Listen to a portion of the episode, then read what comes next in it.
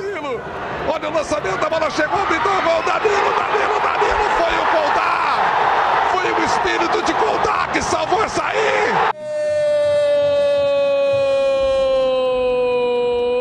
O do Marcílio Dias. Caixa! Caixa! O Perso cruzou na grande área. Olha lá o desvio, olha o gol. Bola bateu na travota, gol! Gol!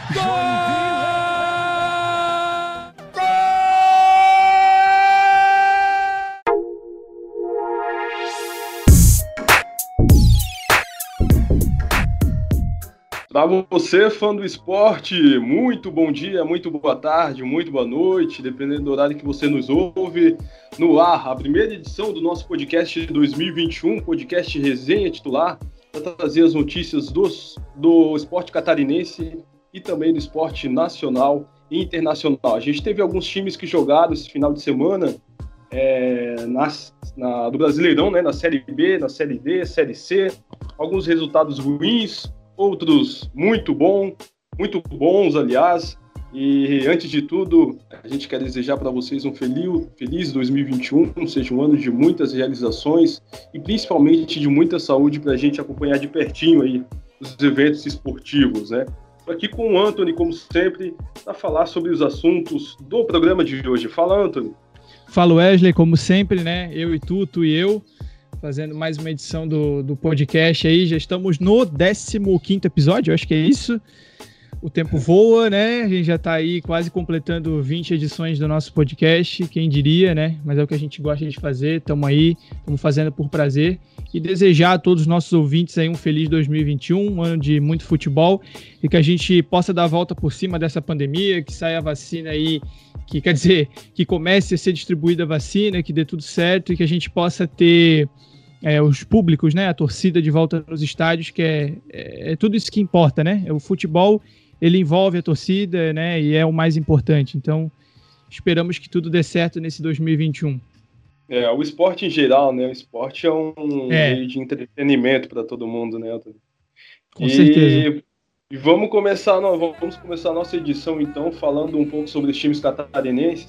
É, no final de semana a gente teve os resultados ruins aí, né? Tanto na Série B para Chapecoense, que é vice-líder, já até, teve até no campeonato uma folga na liderança, com a liderança isolada, e perdeu para o Botafogo de São Paulo por 3 a 0 E também sobre o Marcílio, que saiu de forma melancólica para o Altos do Piauí por 5 a 1 é, no jogo de, de volta das quartas de finais.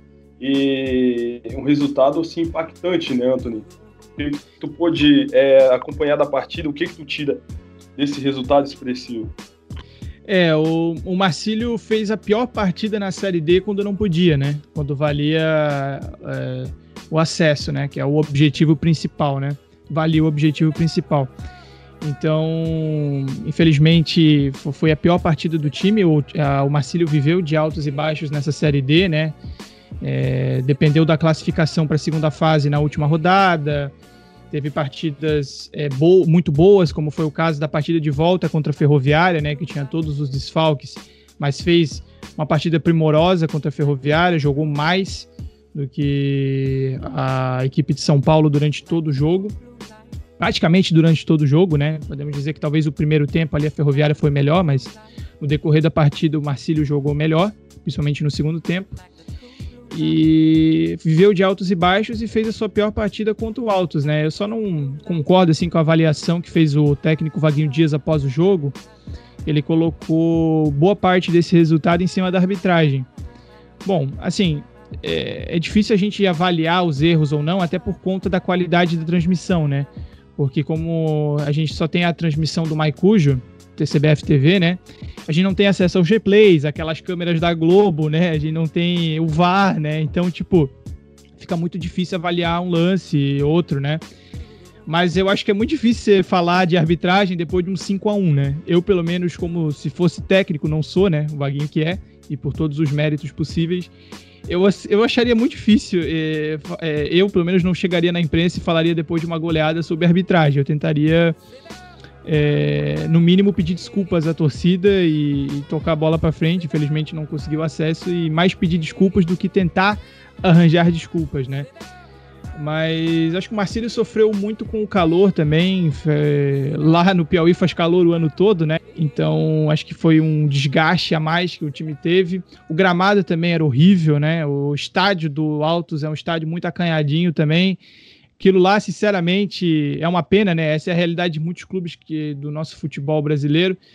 Mas é um. Aquilo ali não é estádio de clube profissional, né, cara? Eu, pelo menos quando bati o olho ali, eu falei, cara, isso aí é estádio de várzea, né? parecia mais estádio de várzea do que um estádio de clube profissional. É, eu entendo a realidade dos clubes, né? É uma pena, mas é foda, né? Um estádio daquele ali de clube profissional é complicado. Mas falando mais do jogo, na partida, no contexto, é, o Altos dominou o jogo, sinceramente. O Marcílio, eu não lembro do Marcílio ter chutado uma bola no gol, principalmente no primeiro tempo. O Alto jogou muito mais, dominou a partida, é, foi melhor fisicamente, é, tanto que no segundo tempo, né, que criou as melhores oportunidades, né, principalmente quando o Marcílio se lançou ao ataque, né, quando tomou 2 a 0 1 a 0 ali, é, teve que se lançar o ataque, não tinha nada a perder, né, tinha que buscar um empate, e aí o Altos aproveitou nos contra-ataques e matou a partida. É, infelizmente é isso que eu falei, né, o Marcílio fez a pior partida quando não podia, foi desclassificado, e viveu de altos e baixos nessa Série D, né? Não tem muito o que falar. O técnico Vaguinho Dias, ele tem que permanecer no time, sabe? Porque o que ele fez no Marcílio, ele mudou a cara do Marcílio Dias. É, ele conseguiu fazer com que o time parece que acreditasse né, nessa possível classificação. É, porque ninguém acreditava. A gente sendo honesto, né? A própria torcida podia sonhar, é, o pessoal da imprensa, nós da imprensa aqui, né? é, avaliando, também não imaginaria né, que o Marcelo chegaria tão longe. Então, eu acho que apesar de não ter conseguido o objetivo principal, a campanha em si foi muito bonita. A campanha em si foi muito boa.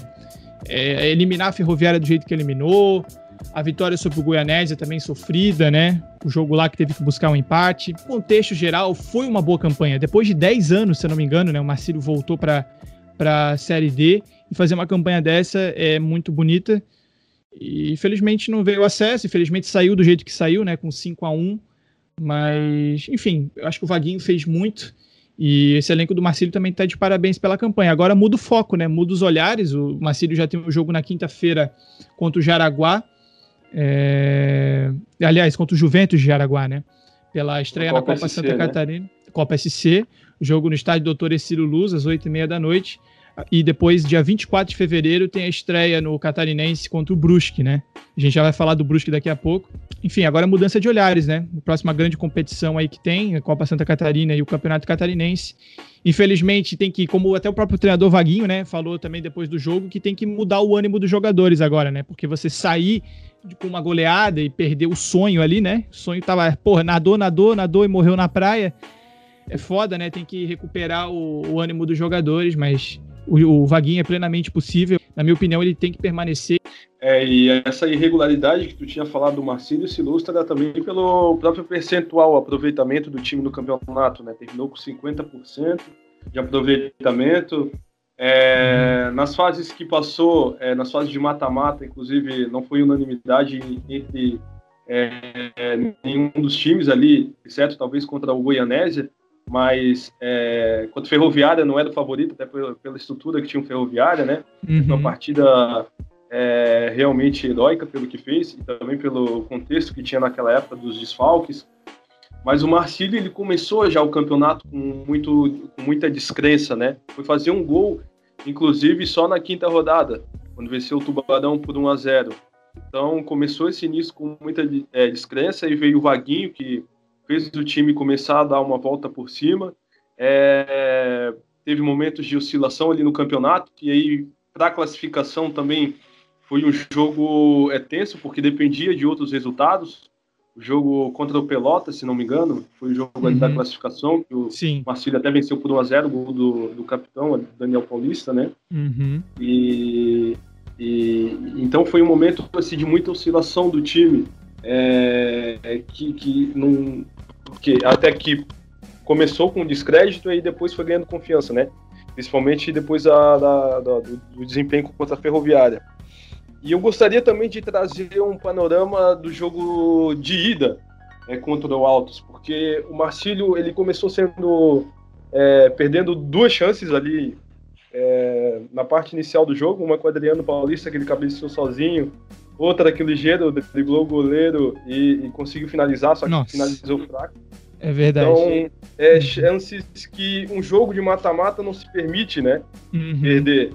Acho que falta para o Marcílio entrar nesses jogos mais decisivos, com mais sangue nos olhos, como o Brusque vem entrado nos últimos anos e que a gente vai falar daqui a pouquinho.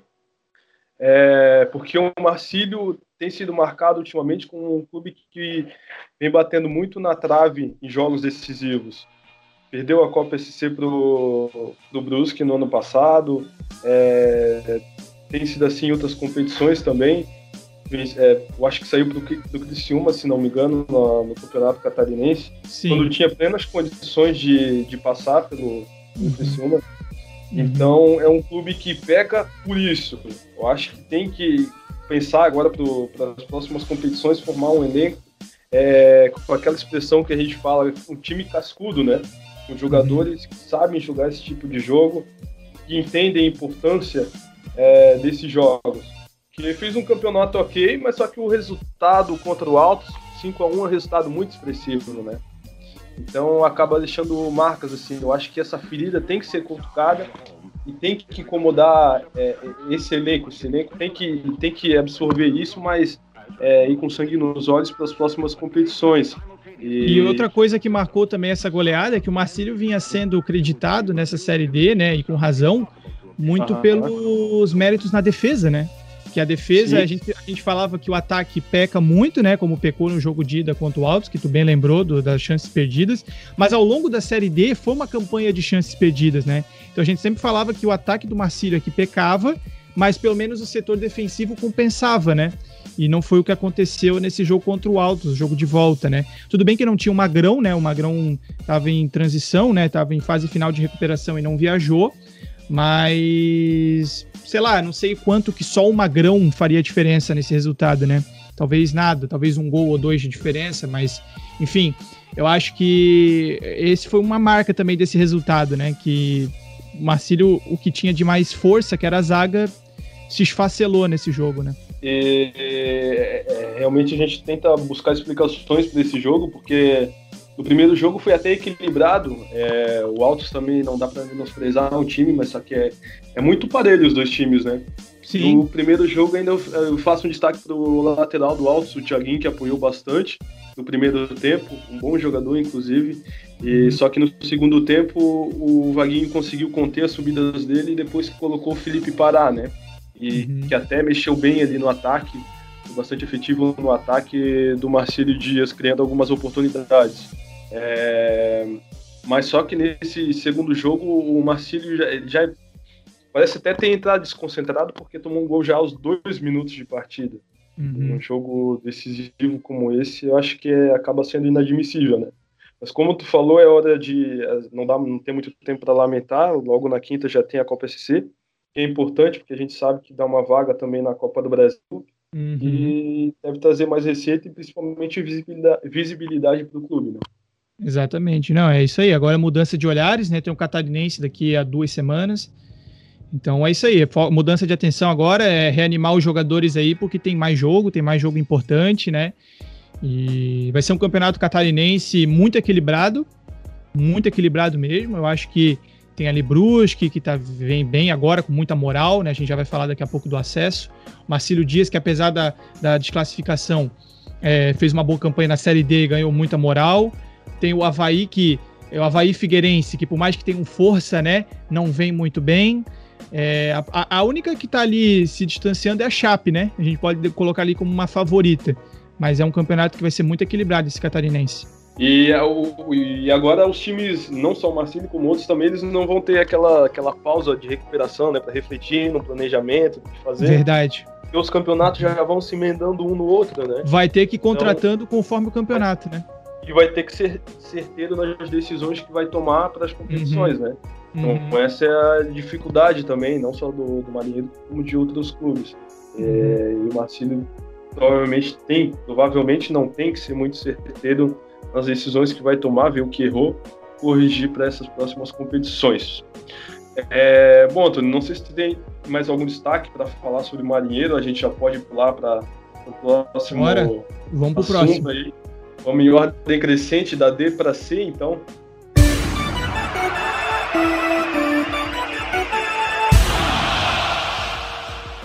Porque ontem o Brusque, um jogo muito disputado, mas um jogo é, bastante parelho das duas equipes, né? Mas sobressaiu ao Ituano e conquistou o acesso da Série B.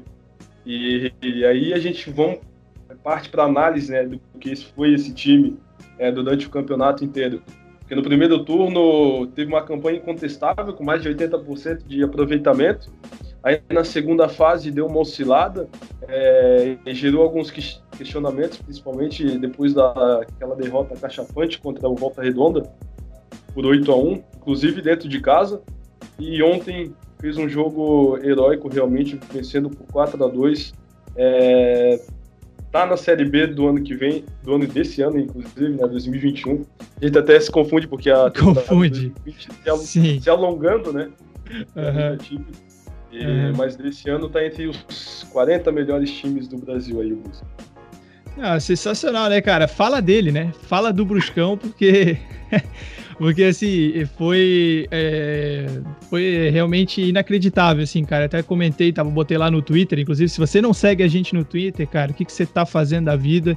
Segue lá, interage com a gente, que a gente dá uma, faz uma resenha legal lá no Twitter.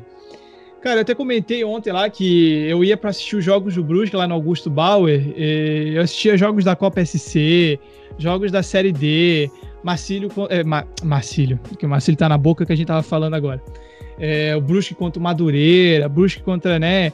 Enfim, jogos de nível bem baixo, né? E agora a gente vai falar que o Brusque está na Série B do Campeonato Brasileiro, para mim é quase inacreditável, cara, porque acompanhar essa trajetória foi realmente é incrível, cara, porque foi um processo, até sinceramente falando, no mundo futebolístico, assim, foi um processo muito rápido, cara. O Brusque cresceu Sim. muito rapidamente. Exatamente isso que eu ia falar, foi um é, anos de ascensão assim, né? Sim. Muito rápido, porque ganhou uhum. a D, aí foi para a final do Catarinense, também tinha ganho já a Copa Santa Catarina.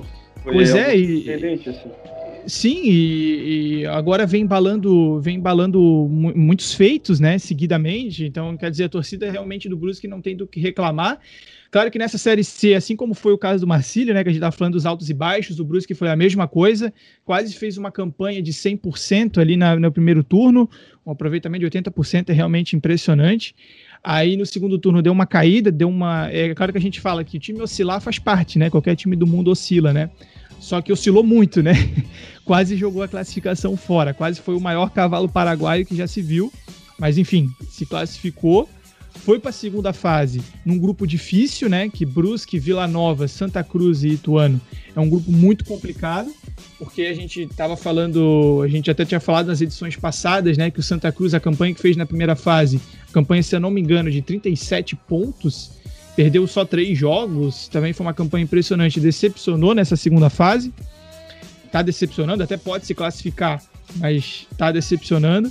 Então, quer dizer, foi um grupo muito nivelado, né? O próprio Vila Nova também, o Ituano, que é de São Paulo, né? Sempre tem força. E se sobressaiu, né? Começou empatando os três primeiros jogos. Empatou o primeiro jogo em 0 a 0 né? Com o Santa Cruz, teve três bolas na trave, que eu me lembro bem desse jogo. Aí no segundo jogo empatou em 1 a 1 com o Ituano, um jogo sofrido. E aí na terceira rodada voltou a empatar em 0 a 0 com o Vila Nova em casa. Aí na quarta rodada deslanchou, que esse para mim foi o jogo que deu moral de novo, que foi a vitória por 3 a 0 sobre o Vila Nova fora de casa, né? E aí chegou pro jogo do acesso é, com muita vontade, né? Foi o que se viu muito. Acho que foi o detalhe do jogo de ontem contra o Ituano. Foi muita vontade, né? O Brusque queria subir, queria o acesso. Times, né? É verdade. É verdade. Inclusive, até tá, a gente tá falando aqui antes de começar o podcast, né? Que méritos do Brusque pela vitória, mas eu acho que, inclusive, na minha opinião, quem vai se classificar junto com o Brusque vai ser o Ituano, pelo jogo de ontem, porque deu muito calor jogando fora de casa, deu um, pressionou muito bem o, o Brusque, fez os gols ali, empatou o jogo duas vezes. E é, pelo que eu vi de ontem, o, o Ituano para mim vai se classificar junto com o Brusque, mas enfim, a campanha foi, foi, foi de altos e baixos, mas no fim é, aconteceu o que se esperava do time, né? Que era o acesso pela campanha que fez no primeiro turno, conseguiu o objetivo principal. Pode agora, inclusive, até fazer a final, mas não é o, não é o objetivo principal, né? O objetivo principal já foi cumprido, né? Claro que sempre quando se tem um objetivo maior, tem que buscar, é óbvio, né? Tem que chegar pro jogo do Santa Cruz e vencer também, até para fazer uma final e conseguir dois títulos seguidos de, de campeonatos nacionais, né? Pode ganhar a Série D, que ganhou com o Vaguinho Dias, inclusive, né? Vaguinho que tá no, no Marcílio, o título com o Brusque foi o título do Vaguinho na Série D foi com o Brusque. E agora pode conquistar a Série C também. Inclusive, se, se ficar como tá agora, essa, essa, o chaveamento, né? O Brusque vai pegar na final o Remo. E aí é parada dura também, como vem sendo todos os jogos, né? Não tem jogo fácil. Então é isso aí. Brigar pelo objetivo principal, não, não afrouxar, né? Que pode fazer mais uma final nacional aí em dois anos. É, uma etiqueta a mais, né? Do. Exatamente. Da Série C, imagina. É sei dos detalhes que tu trouxesse é, da, da, desempenho do Brusque, né? Que realmente a gente, assim como o Marcílio, o Brusque é, é, teve altos e baixos, mas foi muito 8 ou 80, né? Ou tava muito bem, teve uma, uma parte do campeonato que teve muito mal. Inclusive, é, fui até questionada se uma classificação do Brusque. Teve um jogo, uhum. aquele jogo bem tenso lá contra o Criciúma, no Heriberto Rios, e aí também dependia do outro jogo lá é, da Tom Bense, se não me engano. Então foi uma campanha de 8 a 80 do Brusque é, nesse campeonato, mas chegou ontem é, com muita fome para jogar esse jogo. Venceu por 4 a 2, 2 com 12 minutos de jogo já estava 2 a 1 é, Destaque para as atuações do, do Garcês, principalmente, que deu um passo incrível para o Thiago Alagoano fazer uhum. o segundo gol e também fez um gol depois, né?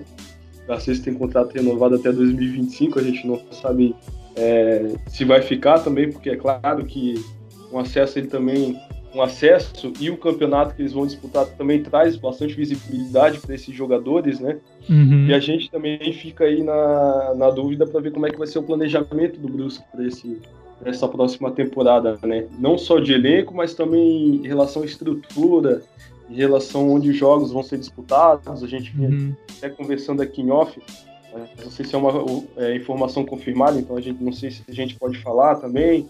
É, a gente estava conversando até sobre a base, né, Antônio, que dá, um, dá bons uhum. em relação à parte financeira também para o clube, é, em questão de venda de jogadores e tudo mais. Então a gente fica na expectativa em relação ao planejamento do time, né? Da isso. E realmente em relação ao Ituano, é, apesar de ser o último clube da chave, eu acho que entre os que estão ali é o, é o outro time que pode se classificar para a série, é, série B pelo que fez ontem, né? É, uhum. Um jogo muito brigado, disputado. É, perdeu muita força depois que o Brusque fez o 3 a 2 mas ah, mesmo até depois do Brusque fazer o, o, o, segundo gol, ele ainda continuava apertando e, e conseguiu chegar ao empate, né? É, tem um jogador experiente ali no meio, o Corrêa, que já jogou no Palmeiras, no Flamengo, no Atlético uhum. também. Jogadores novos. Aquele que fez o gol de falta, inclusive, que nos fugiu o nome, muito bom jogador. Então é um clube que pode subir. Mas a gente fica na expectativa em relação ao planejamento do Brusque para essa temporada, né? É, aquela história, né? Agora é Série B, outro nível, né? Inclusive não vai poder jogar no, no Augusto Bauer, né? Vai ter que ou ir para a capital ou jogar na Arena Joinville. Então vamos ver como é que vai ser esse planejamento aí. E outra coisa é que tu falasse do, do 3 a 2 né? Foi um baita gol do Garcês, né? Pô, é assim, a bola tudo bem que sobrou ali para ele na ponta, mas ele trouxe para trouxe o meio, bateu rasteiro, né? Uma batida bonita. É uma bola rasteira é sempre difícil pro goleiro, né? A bola foi no cantinho, realmente um golaço do Garcês ali. E depois também o gol do Jansson, que fechou ali. Não, não é que foi um golaço, mas daí foi uma bola rebatida ali, aí sacramentou a vitória. Um baita jogo, sinceramente, assim, quem não viu, procure aí os replays, procure aí os melhores momentos no, no, no YouTube, por aí, porque foi um, realmente um jogaço. Pois é, é... jogo de mata-mata, né? É. Jogo de mata-mata. E o gol do Jansson, inclusive, é... ilustrou o que foi a... o espírito do time na partida. Um gol bem brigado ali, o quarto gol do Brusque. Pois é, disputa Pô, gente... ali, né? Tudo bem que os jogadores do Ituano ali também, né? A bola, a bola rebateu, eles ficaram olhando, né? Não entendi muito bem, mas... Enfim, deixaram o Jansen ainda chutar a bola pro gol, mas beleza. Pois é. Vamos acompanhar então os próximos capítulos aí dessa ascensão do Brusque. Espero que o Brusque presente bem na Série B. Claro, deixar os nossos parabéns para o Padre Color do Vale.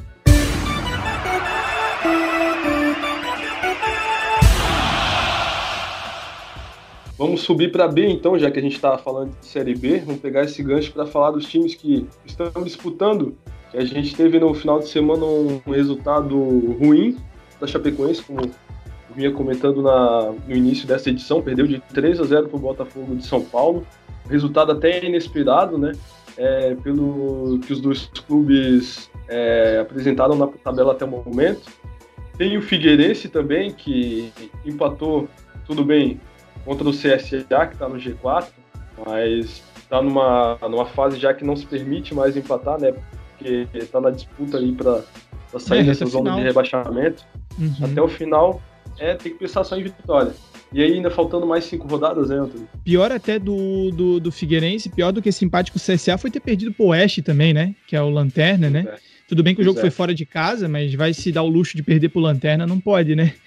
E aquela história da gente também tá falando aí da Série B antes de começar o podcast, né? Que a Série B é tão difícil que você entra na zona de rebaixamento, é complicado isso aí, cara, porque é tudo muito nivelado, jogos difíceis, jogos fora de casa, viagens, né? E, e, é complicado. Então, quando você entra na zona de rebaixamento, é difícil. Mas e outra coisa, o Figueirense o Figueirense ganha os jogos que a gente não espera que ele vai ganhar, né? Por exemplo, ganhou de 2 a 0 do Havaí no clássico, que se esperava um empate ou uma derrota, até pelo momento que o Havaí vinha, né?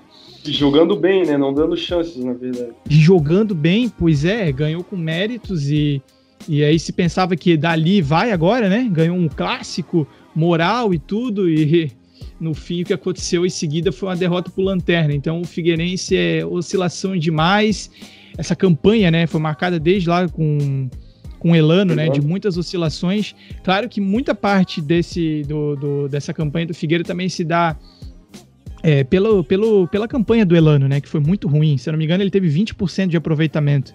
Sofreu com Covid, é verdade, mas que clube não sofreu com Covid? É difícil a gente falar aqui clubes que não tiveram desfalques por conta da Covid. Então, o Elano entregou, acabou entregando para o Jorginho ali um time já ali na, na beira do precipício, então ficou realmente muito difícil. Tá muito difícil. Agora, né, nessa reta final aí, vai ter que. Vai ter mais um clássico, e agora é jogo com a Chapecoense fora de casa, né? É, depois desse jogo contra o. É, teve o jogo contra. Isso, é, não, a Chape sim, a Chape perdeu de 3 a 0 pro Botafogo, né? Mas o Figueirense empatou com o CSA em casa, né? Então agora vai Isso. ter o clássico com a Chapecoense na Arena Condá, às nove e meia da noite de hoje. A gente tá gravando terça-feira, dia 12. Pegar a Chapecoense no momento que tá brigando pelo para ser campeã da Série B.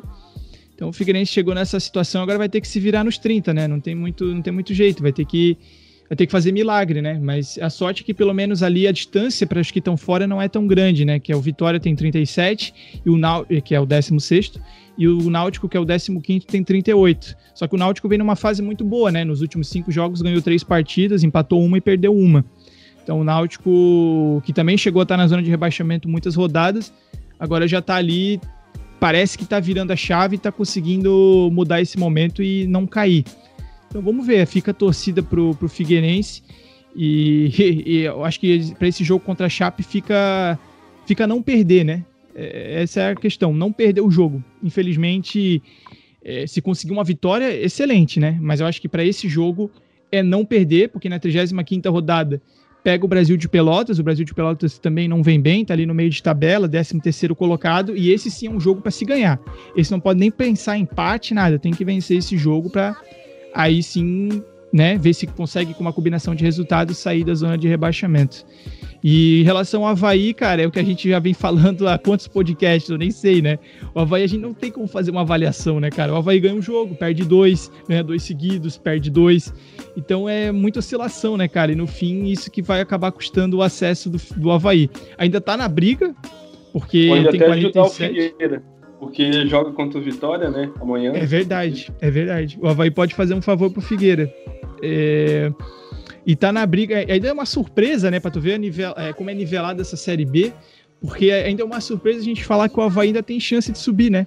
Mais de toda a oscilação que teve e tal, tá ali em nono colocado. Olha só, em nono colocado, com 47 pontos, mas o CSA, que é o quarto, tem 52, faltando, é, faltando é, quatro rodadas, né, para encerrar o campeonato.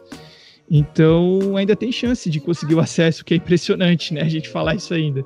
Vamos ver, fica a torcida aí pro, pros dois da capital e que a Chape suba como campeã, né? Que tá ali na briga. O América Mineiro vem numa fase muito boa. A Chape empatou muito, né? Recentemente também.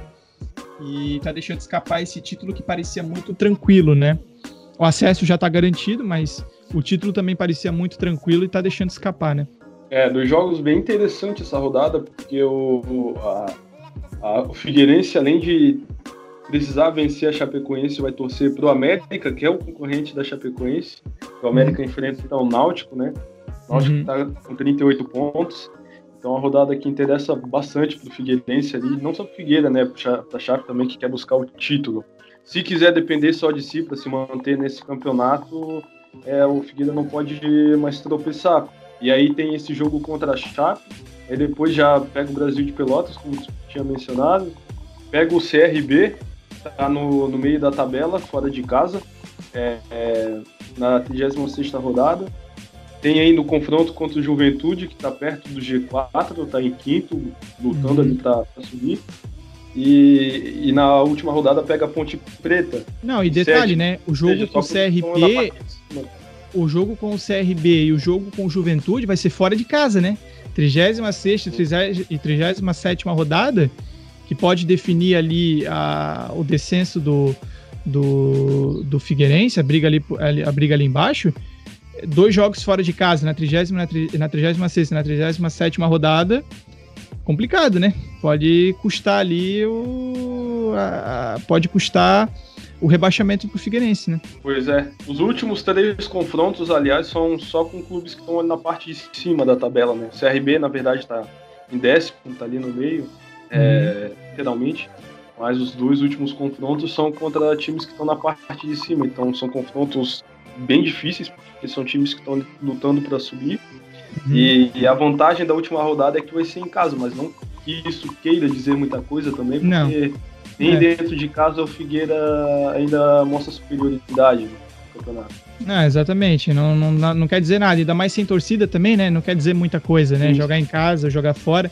Mas eu digo até pela questão de, de, de objetivos, né? desse jogo da 36 rodada e da 37 rodada, desses jogos fora de casa, não pela questão da torcida, mas sim porque é, viagem, né? Aí vai ter que o, esses times que o Figueirense vai enfrentar também, o CRB e o Juventude vão estar brigando pelo G4, então tudo isso, né?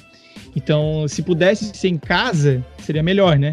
Mas, infelizmente, o Figueirense chegou nessa situação é, por má gestão, por escolhas erradas, e agora vai ter que fazer milagre para não cair, né? Verdade. Vamos pular da casa da B para A, então vamos falar de elite do futebol brasileiro.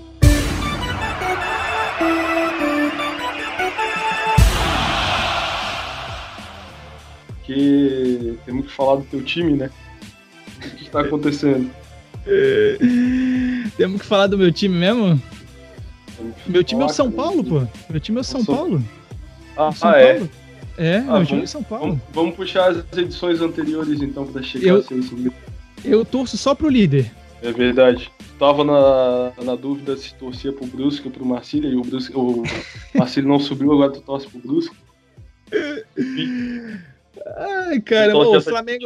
Assim, o, o Flamengo é foda, né, cara? O Flamengo é, é, é complicado, né, cara? Porque, é, é, porra, assim, o elenco que tem, né, cara? A gente falar de uma derrota pro Ceará em casa. Dá pra explicar isso aí, Wesley?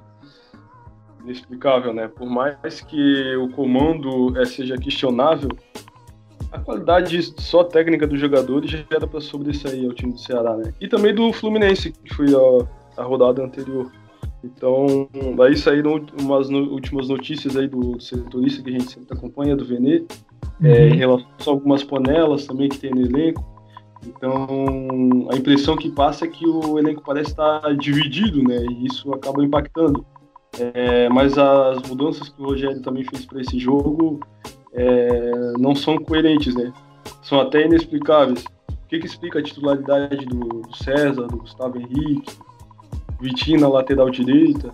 Então ele uhum. até acaba se complicando um pouco, né? Não sei qual é a avaliação que tu tem em relação a esse momento. Não, acho que não passa só pelo treinador, sabe? Isso é. Tá, acho que tá, parece bem evidente, né? Porque os jogadores estão. Parece que se. Depois das conquistas de 2019, parece que é, aquela coisa do outro patamar, né?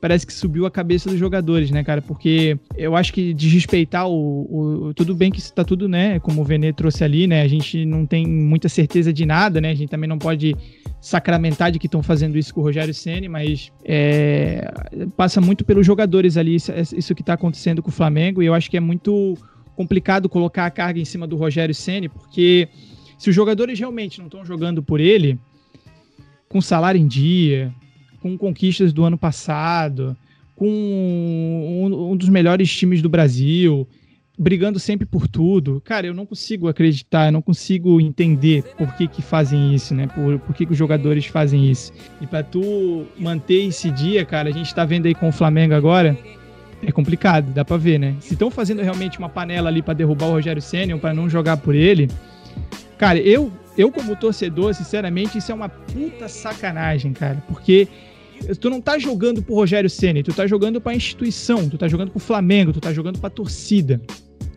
Então, até como a gente estava falando antes do podcast, por mais que o time do Flamengo seja mal treinado, é, perder pro Ceará com o time que tem é, e, e, perder pro Fluminense da maneira que foi no último minuto, cara, é, é, tem muita coisa por trás, né? Porque por mais que seja mal treinado, o time é muito bom. O time consegue ganhar sozinho alguns jogos, como o caso desse, do jogo do Ceará. Méritos ao Ceará, com todos os méritos pro Ceará, jogou muito explorou os erros do Flamengo defensivos, que a gente já vem falando há muito tempo, que são erros que estão custando jogos ao Flamengo, estão custando títulos ao Flamengo. E então, pô, eu não consigo entender, cara. Fica a revolta mesmo, porque é difícil, porque são jogos que estão tirando o Flamengo da briga pelo brasileiro. E o Flamengo pode terminar essa temporada sem título, é, sem título expressivo ali, né? Que eu digo Copa do Brasil, o brasileiro, a Libertadores. Teve o título da Recopa e tal, Carioca, enfim, mas títulos importantes da temporada, o Flamengo pode ficar sem nenhum, né? E isso, como a gente já falou em edições passadas, que é, vai custar muito para a receita do clube, né? Talvez o clube vai ter que fazer vendas ali, se desfazer de alguns jogadores, ou então não fazer ah, contratações tão pesadas, né? Muito provável. É o que eu tinha falado ali do Marcílio, serve para os outros times do Brasil de todas as divisões, inclusive o Flamengo, né? Que não vai ter aquele processo de, de aquelas férias ali para recuperar e ter um planejamento, refletir sobre os erros, uhum. tentar corrigir. Vai, ser, vai ter que ser, essa decisão vai ter que ser de, de forma imediata. Uhum. Provavelmente vai ter alguma saída de jogadores, é, até por conta do orçamento, né? Não teve retorno com títulos, então isso acaba prejudicando na, na, na receita do clube, também não teve público por conta da pandemia. Então talvez a gente veja um elenco é, para a próxima temporada um pouco diferente desse. E algumas movimentações já começaram, né? É a, a saída do saída do Lincoln, que não está confirmada ainda, mas estão tentando armar um clube para ele. Inclusive foi especulado aquele Vissel Kobe, né? é o time do é Iniesta, né? Japão, né? Que parceiro que o Iniesta vai ter, né? pois é. Porque até o clima estava insustentável para ele, parecia ali pelo Sim. que circula nos bastidores, né? Inclusive. Não, e, e bem que tu falou disso aí, Wesley, desculpa, só para complementar uhum. também, que é aquilo que a gente tá falando ali agora dos egos dos jogadores, dá para ver no, no caso do Lincoln, né? Um é. jogador que não ganhou, que não é artilheiro de nada, que, que ganhou o título, né, ali do participou das conquistas do ano passado, mas foi um jogador de rotação e não aceita, por exemplo, ser rebaixado para não aceita ser jogar voltar a jogar na base, né? Porque por, por, recomendação do clube, né? Isso a gente vê tá ali, esse é o reflexo, né? O ego dos jogadores, como é um negócio complicado de tu controlar, né? De tu manter em dia, né? É, esse ano parece que eles estão tendo mais autonomia do que tinham no passado, né? Sim. O ego acabou aumentando, claro, principalmente por conta do, dos títulos que eles tiveram. Ficaram marcados porque são títulos que a geração do, do Zico havia ganhado. Então, uhum. é, isso acabou aumentando o ego e principalmente a gestão desse, desse grupo, né? Uhum. ano passado se dizia muito que a gestão passava muito pelo Jorge Jesus, ele gostava de estar parte de tudo que acontecia no departamento de futebol, que esse ano não está acontecendo. E isso acabou impactando com certeza é, no desempenho do time. E torcedores aí pedindo volta Domi. Volta de quem? Volta Domi.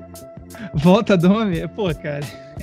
Aí também não dá pra eh, repetir o mesmo erro, né? O Domi não deu certo, assim como eu tô achando também, que dois, né? infelizmente. Né? É, infelizmente, assim, cara, eu sou a favor, eu volto, sempre deixo isso aqui sacramentado no podcast, porque eu sou a favor de dar uma temporada pro técnico. Independente se ele estiver. É, é, erros acontecem, né? Só que assim, se se limita ao, ao campo, né? As escolhas técnicas. Eu sou a favor de que o treinador fique uma temporada. Agora, se os problemas são fora das quatro linhas, se está acontecendo coisa fora das quatro linhas, coisas que a gente às vezes não tem acesso, né? Infelizmente, aí tem que trocar. Então, como o caso do Domi, eu acho que o Domi acabou criando esse momento para ele, né? As declarações na imprensa, né? As coletivas que ele estava dando, que ele acabou se tornando realmente uma, uma situação insustentável. E eu acho que o caso do Rogério Ceni está acontecendo com os jogadores. Então, se ele não está conseguindo controlar o ego dos jogadores, o que é um problema, né?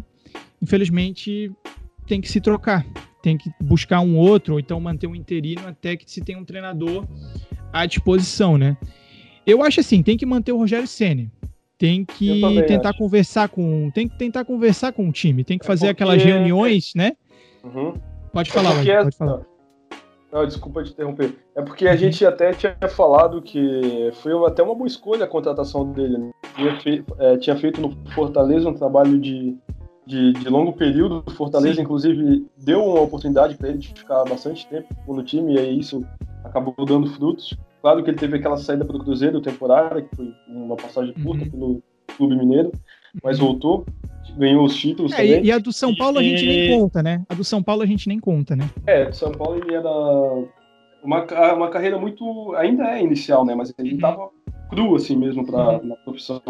Então, eu acho que tem que dar tempo porque esse, essa discussão que a gente está tendo de, do ego de jogadores e a parte externa, ele não, não acaba impactando no trabalho dele. Será que ele consegue desenvolver o que ele quer por uhum. conta disso, desses bastidores que acontecem?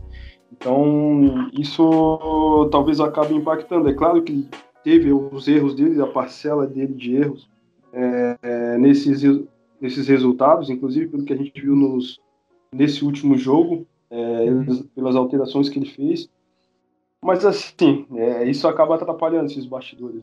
É, eu, eu quero também voltar a deixar bem claro que eu quero dizer assim que é, às vezes uma demissão que eu estava falando ali, que eu sou a favor do Rogério Ceni ficar, mas para não dar um mal entendido, é que se acontecer uma demissão do Rogério Ceni, talvez acabe sendo justo por conta de um contexto que a gente não está por dentro, entendeu? Eu quero que ele fique, mas talvez essa demissão ocorra e fique justa, aparenta ser justa por causa de uma situação que a gente não está sabendo. Por exemplo, uma situação de com jogador, treinos, enfim, a gente não sabe. Então, talvez por conta disso acabe é, sendo uma demissão que, quando for revelada, né, se acontecer uma demissão e for revelado o contexto dessa demissão, a gente possa entender, não, é verdade, a demissão foi justa. Mas pelas informações que a gente tem agora, eu agora falando aqui, nesse momento, 11h47 da manhã do dia 12 de janeiro, eu não demitiria o Rogério Ceni e acharia injusto demitir ele agora. Então, só para deixar claro aí para que não tenha um mal entendido, né? E o time não tem aproveitado as chances, né? Vou até aproveitar para falar agora do São Paulo. O São Paulo tem dado várias chances aí, essas duas últimas rodadas. Porra, é verdade. Sofreu derrotas. Sim. E o São Paulo tá dando de bandeja a liderança e o Flamengo não quer. Vamos falar de desempenho de São Paulo, porque não sei se a. Vai sobrar pro Abelão esse título, hein? Vai sobrar pro Abelão. Que a gente vinha criticando. Eu, eu, eu inclusive, vinha criticando. Né? Tem cinco Sim. derrotas consecutivas. É, o Inter, né? Inclusive. Mas uh, a gente havia feito uma crítica por, pelos últimos trabalhos do Abel, né? A gente uhum. até mais expectativa em relação ao trabalho do que o Ceni poderia desempenhar do que o Abel mas está sobrando de bandeja. O Inter já tem cinco vitórias consecutivas. Eu queria falar do São Paulo, porque é, é nítido, nítido, que o clube é, caiu de, de, produção nesses dois últimos jogos. E aí eu queria te perguntar se tu acha que isso tem relação, é, isso é natural da competição ou se tem relação com a queda na Copa do Brasil para o Grêmio? Tem, tem relação sim. Eu acho que a queda deu uma impactada ali, mas eu acho que assim, é o São Paulo pô, é o líder do Campeonato Brasileiro, né? É, inclusive, na verdade, é mais difícil, acho que, sustentar a liderança do que, do que brigar por ela, né?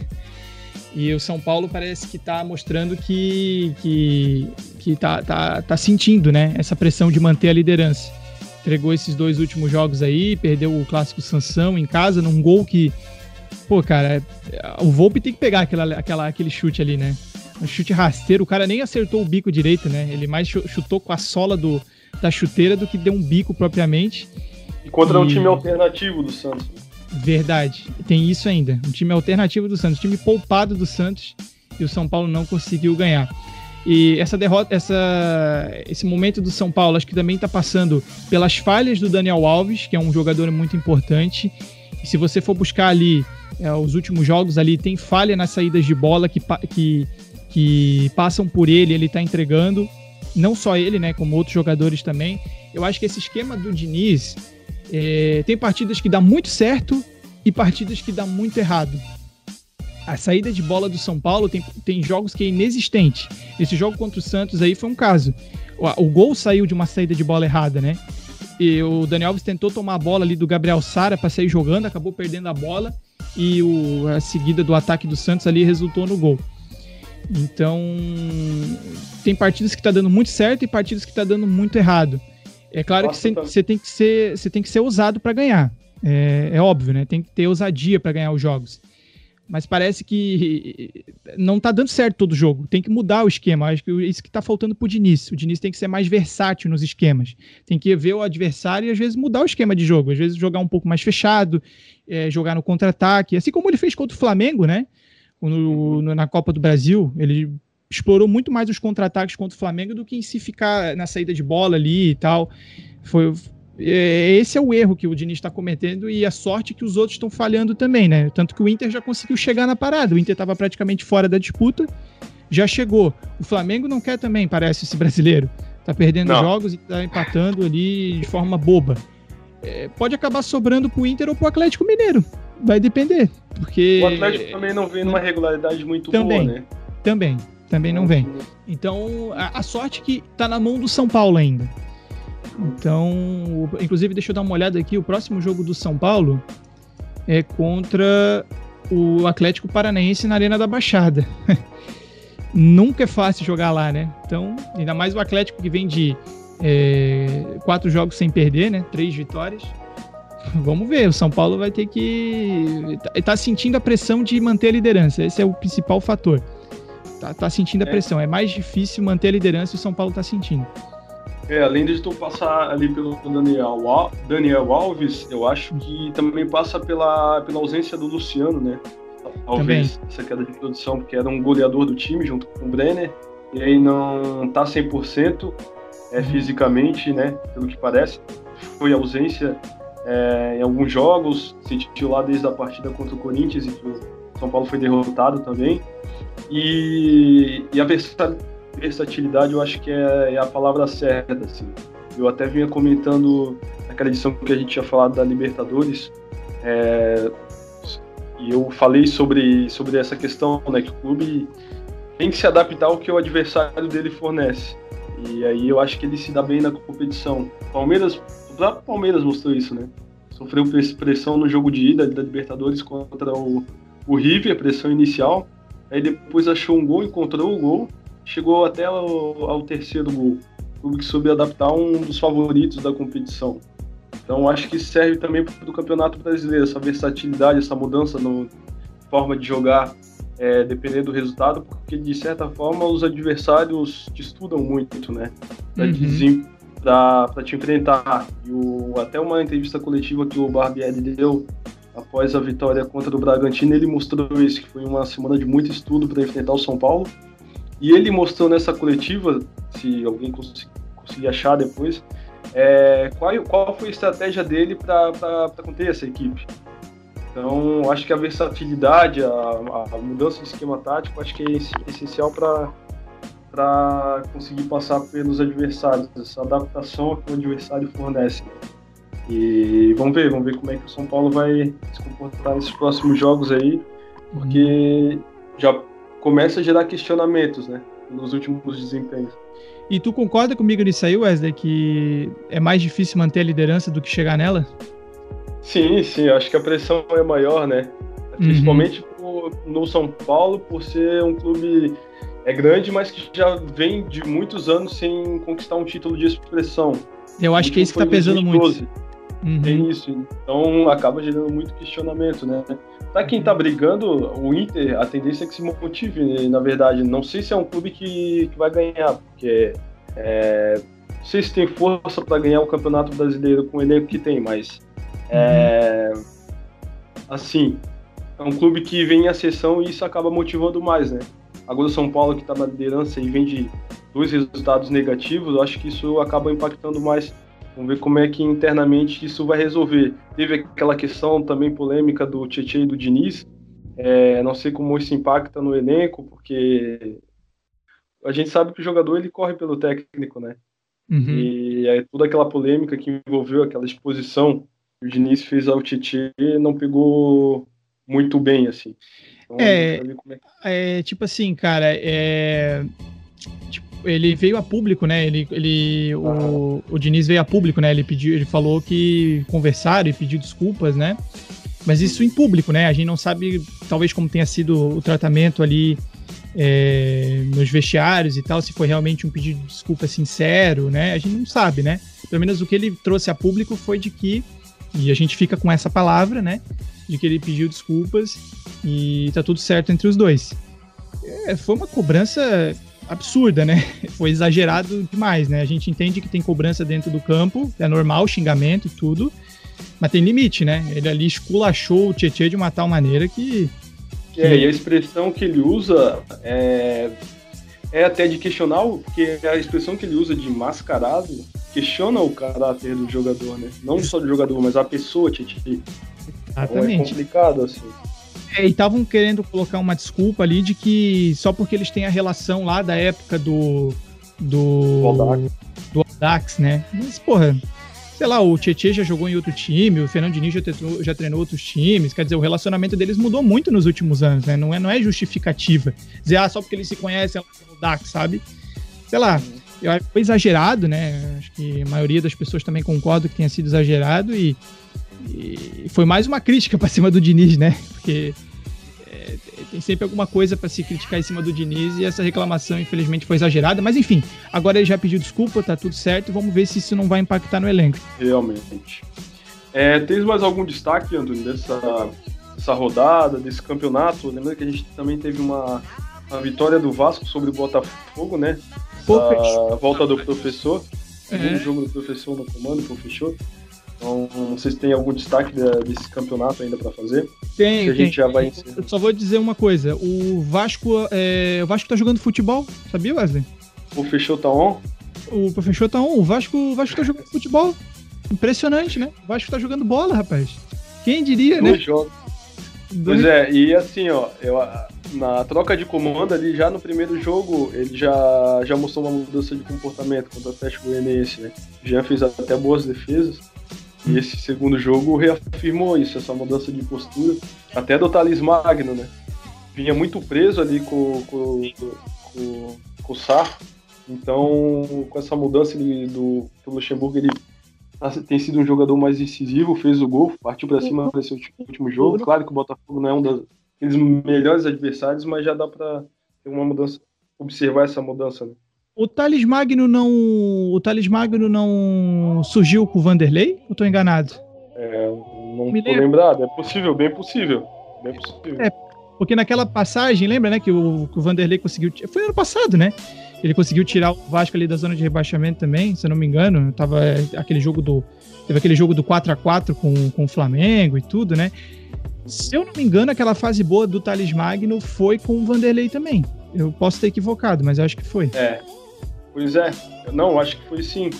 A gente não está enganado, pelo menos é pelo que a gente relembra aqui daquele período, acho que foi sim. Estreou no Campeonato Brasileiro, se não me engano. Uhum. Bom, enfim. Mas já dá para perceber, né? Então, mudança no Vanderlei. Pode ter uma conexão, então, pode existir uma conexão entre o Vanderlei e o Thales Magno. Realmente. E tem mais algum destaque para fazer do campeonato? Fechou, Wesley. Fechou. Fechou. Então vamos encerrando essa edição, a primeira edição do nosso podcast Resenha Titular. Espero que você tenha curtido. É... Muitas sugestões, a gente tem que mandar um abraço pro nosso colaborador aí, né? O Romulo Castro. Nunca esquecer. Verdade. Eu nem olhei mais se a gente tem colaborador. Se a gente tivesse pois é, eu também não olhei. Eu também não olhei. Mas eu sei que o Rômulo tá lá. O Rômulo tá lá. O Rômulo tem que ser falado toda edição aí. Mandar um abraço pro nosso colaborador e também pro todo o pessoal desejar um feliz ano novo, né? E afirmar essa felicitação de ano novo, essa saudação. E, e desejar muita saúde para que a gente possa aí, acompanhar novamente, estar nos estádios presente e acompanhar os eventos esportivos. Tem aí teu recado, tua saudação final. É isso aí, não. Faço das tuas palavras as minhas. Se Deus quiser, esse ano vai ser muito bom para o futebol, para a saúde de todos, para que seja um ano 2021 seja muito bom, muito bom mesmo, que não passe nem perto do que foi 2020. Então é isso aí. É, um abraço a todos e se Deus quiser, o nosso podcast aí esse ano vai ser um sucesso também. A gente vai conseguir atrair mais público e continuar interagindo com vocês, beleza? Um abraço, e tamo junto. Um abraço, fechou e que assim seja. Valeu! Valeu!